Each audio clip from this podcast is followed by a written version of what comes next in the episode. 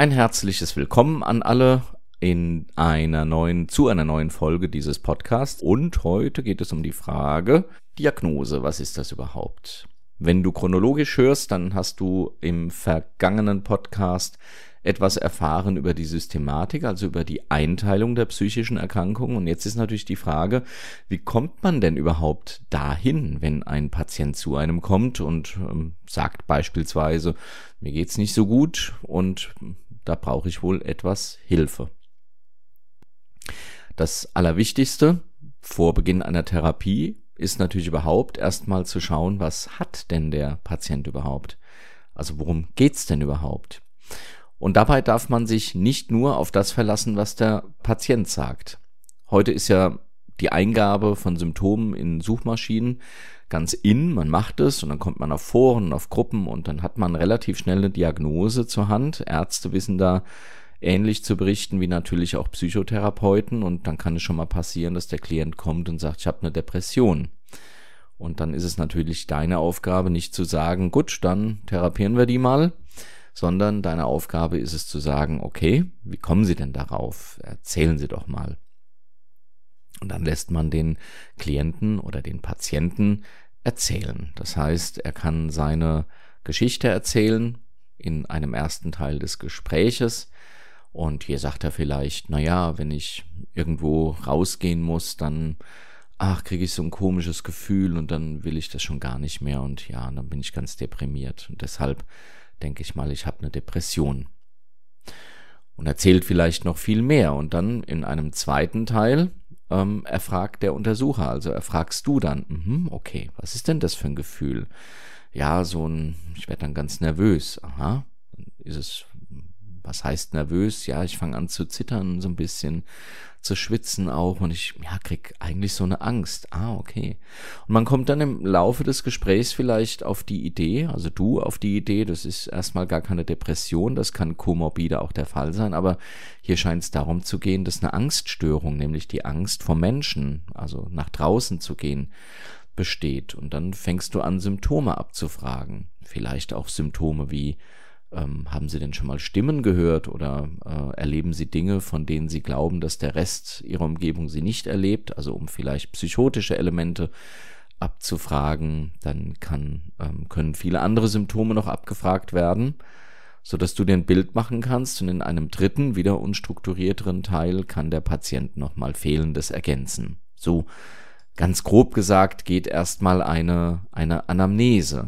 Das heißt, wir hören erstmal nicht auf das, was der, äh, oder wir glauben natürlich dem Klienten und Patienten in allem, was er uns sagt, aber du musst immer davon ausgehen, das ist kein Experte oder keine Expertin, sondern der erzählt erstmal frei von der Leber, hat sich vielleicht auch schon eine Diagnose gegeben, aber das muss nicht deine endgültige Diagnose sein.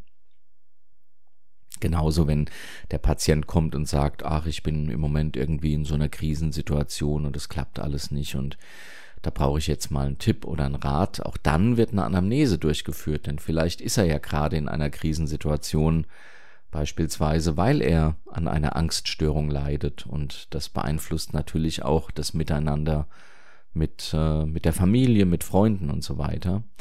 Also kurzum, wir, äh, wir, wir nehmen dem Patienten nicht alles gleich ab und sagen, jawohl, so sei es, dann therapieren wir jetzt mal los, sondern wir hinterfragen und lenken das für uns in äh, fachlich korrekte Begriffe und daneben auch in eine fachlich korrekte Diagnose. Also die Symptome werden mittels Befragung in einem Erstgespräch erfasst und wenn man alle Symptome erfasst hat, dann kann man auch anfangen, eine Diagnose erstellen oder auch eine vorläufige Diagnose zu erstellen und daraus ergibt sich dann überhaupt ja erst die Behandlung und auch die Frage, kann und darf ich das denn überhaupt behandeln? Denn du musst dir natürlich zutrauen, mit einer Erkrankung auch umgehen zu können. Vielleicht bist du spezialisiert auf eine spezielle oder auf ein paar spezielle Diagnosen und dann kannst und musst du auch sagen, hm, da sind sie bei mir vielleicht nicht ganz richtig, aber wir schauen mal gemeinsam, wie wir weiter vorgehen. Oder es ist auch eine derartige schwere Diagnose, dass du sie auch erstmal gar nicht behandeln darfst. Also wenn der Patient denn beispielsweise sagt, er hört regelmäßig Stimmen, die ihn auch auffordern, Dinge zu tun, dann wäre es an der Zeit, ihn in eine Klinik zu schicken, so dass die eine äh, ausführliche Anamnese in Richtung Schizophrenie machen, dann eventuell auch eine Medikamentierung notwendig, so dass überhaupt erstmal auch eine Gesprächstherapie möglich ist und die Frage dann auch, ob das überhaupt sinnvoll ist. Also da gibt es äh, ganz viele Möglichkeiten, wie nach einer Diagnose oder einer vorläufigen Diagnose zu handeln ist. Die Diagnose ist also die Feststellung oder die Bestimmung einer Krankheit. Und diese Diagnose entsteht durch die zusammenfassende Gesamtschau und Beurteilung der erhobenen Befunde der Einzelnen, die eben nach Abfrage erstellt werden oder auch die der Patient mitbringt, zum Beispiel einen ärztlichen Befund. Und diese Befunde werden durch die Anamnese erhoben und die Diagnose ist dann entscheidend für die weitere Vorgehensweise der Behandlung. Das äh, psychotherapeutische Erstgespräch, wie sieht das dementsprechend aus? Also erstmal ist für uns wichtig auch das äußere Erscheinungsbild. Wie kommt denn der Klient daher? Ist er vielleicht schon sehr vernachlässigt? Hat er eine Alkoholfahne? Hat er eine gerötete Haut? Äh, hat er große Pupillen? Das deutet auf Drogen hin beispielsweise oder Medikamentennahme. Das Sprechverhalten, das muss natürlich analysiert werden. Spricht er total schnell und hat eine Idee nach der anderen und kommt überhaupt nicht mehr zur Pause? Oder ist er, ja, eher sehr reduziert? Weiß auch nicht. Ja, das wäre dann zum Beispiel ein sehr langsames Sprechverhalten und man könnte schon auf eine Affektstörung vielleicht oder eine Ängstlichkeit oder was auch immer äh, hinfragen. Wie sieht es aus mit Suizidalität? Das ist ein Thema, das man immer abfragen kann.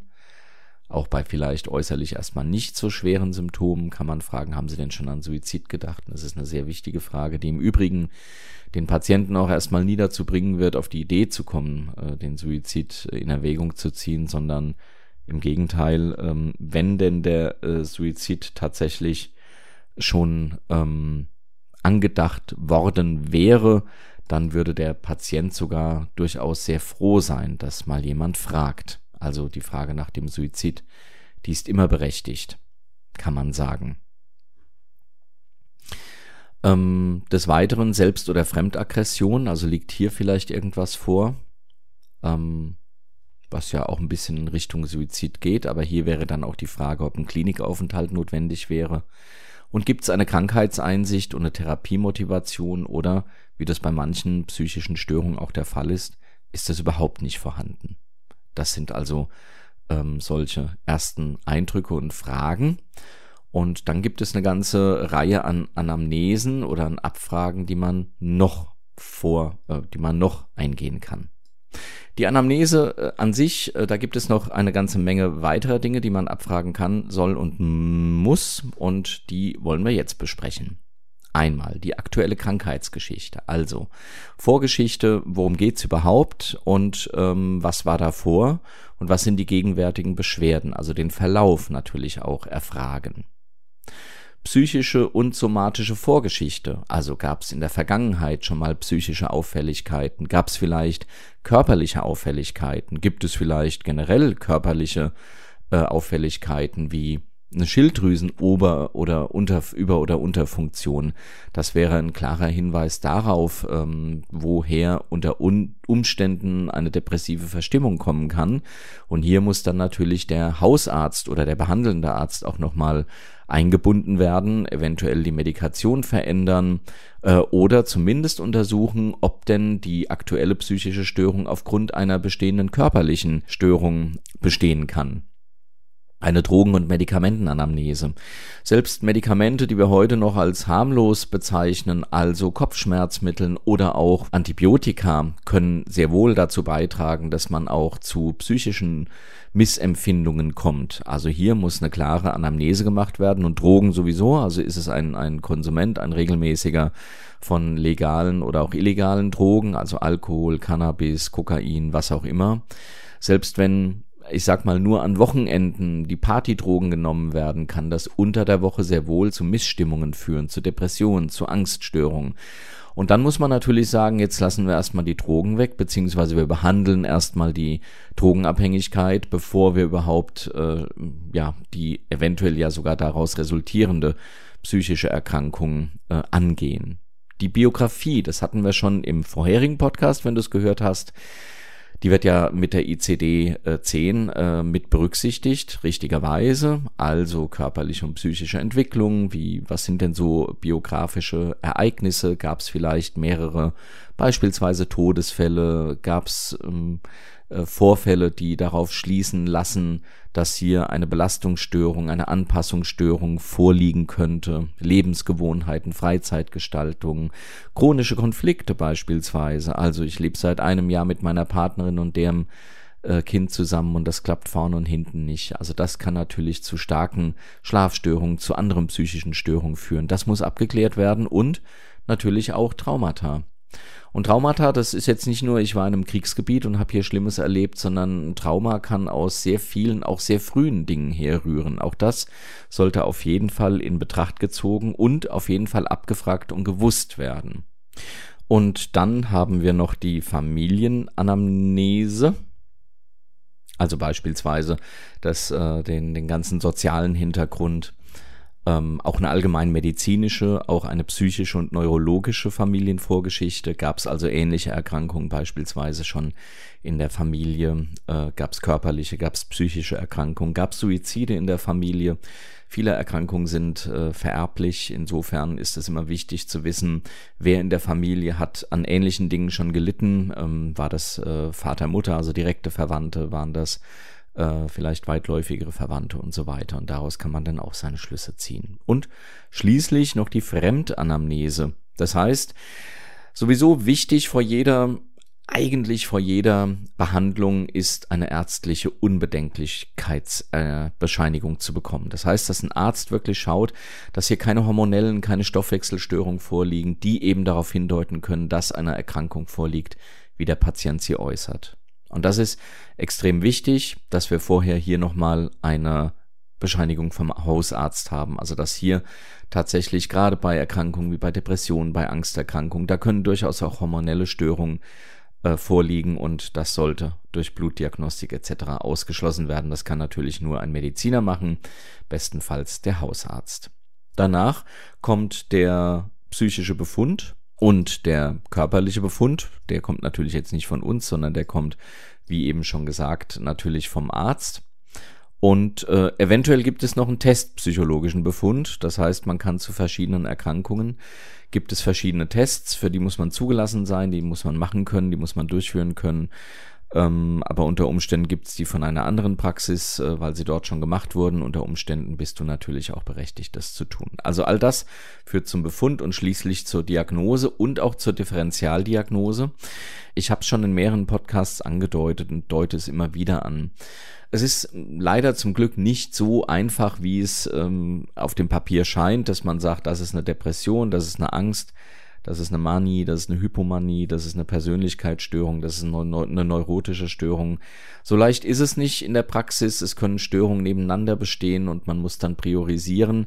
Und deshalb gibt es auch immer die Differentialdiagnose. Und Differentialdiagnose bedeutet, es könnte auch etwas anderes sein, nämlich zum Beispiel dieses oder jenes. Und dann ist die Frage, ja, nach, wie strukturiere ich denn überhaupt so ein Gespräch? Also nach welchen Symptomen frage ich denn da? Und da kommen wir wieder zur ICD. Äh, diese ICD-10 gibt zu jedem Krankheitsbild äh, entsprechend auch ein Störungsbild, gibt eine Diagnostik vor und für uns ist die Richtschnur, sind die Elementarfunktionen. Also was für den Arzt vielleicht die Organlehre ist, also kommt es eher vom Herz, kommt es eher von den Nieren oder äh, von der Leber oder äh, kommt es vom Kreislauf? Kommt es vom Kopf? Kommt es von den Nervenbahnen? Also diese, äh, oder kommt es vom Skelett, von der Muskulatur, die Schmerzen? Das alles äh, ist, ähm, geht in die Diagnostik eines Mediziners und der Psychologe, der fragt nach den Elementarfunktionen. Das heißt, wir fragen das Bewusstsein ab. Sind sie manchmal schläfrig, zum Beispiel? Oder haben Sie manchmal das Gefühl, dass Sie eingeengt sind vom Bewusstsein? Das müssen wir nicht komplett und immer abfragen, sondern kommt immer darauf an, mit welchen Beschwerden der Patient zu uns kommt. Aber um dann eine Diagnose einzuengen und zu einer Diagnose zu gelangen, fragen wir eben äh, einige dieser Elementarfunktionen ab. Also Bewusstsein. Die Orientierung, können sich gut orientieren.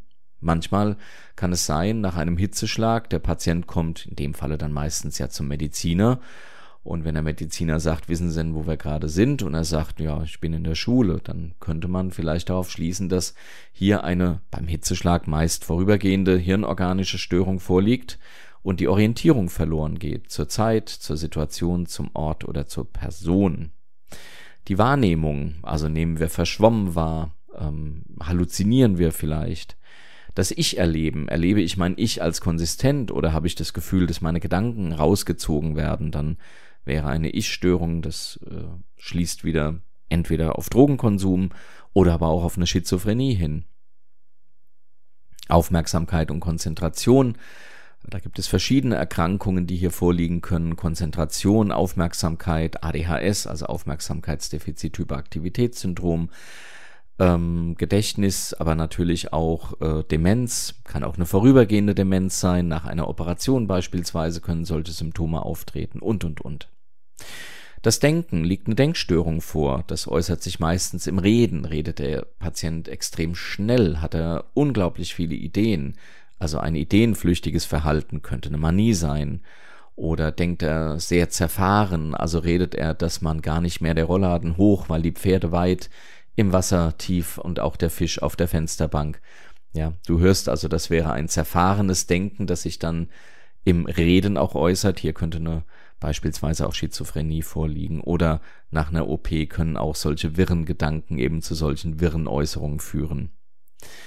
Intelligenz, das ist meistens ist Intelligenz von Kindesbeinen an, äh, beispielsweise durch Geburtskomplikationen oder auch durch andere, äh, durch andere ähm, Komplikationen oder durch einfach einen Fehler im Gehirn äh, gestört, also Intelligenz meistens ab äh, Kindheit an. Eine Demenz beispielsweise zeichnet sich dadurch aus, dass die Intelligenz verloren geht, nachdem sie aber bis dato immer vorhanden war. Ne? Das ist der Unterschied. Und Intelligenzstörungen führen natürlich auch zu entsprechenden psychischen Defiziten oder können dazu führen.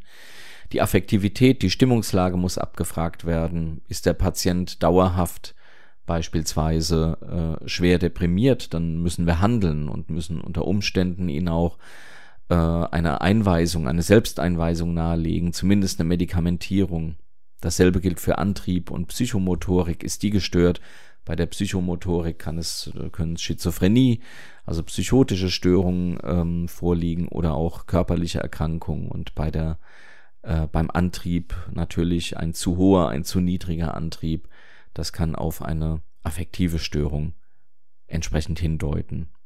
Also, das sind die Elementarfunktionen und die werden in aller Regel abgefragt in einer Anamnese und um diese Elementarfunktion wird es im nächsten Podcast gehen. Bis hierhin erstmal das psychotherapeutische Erstgespräch und das soll es für heute gewesen sein. Vielen Dank für deine Aufmerksamkeit und bis zum nächsten Mal, dein Jo Letschert.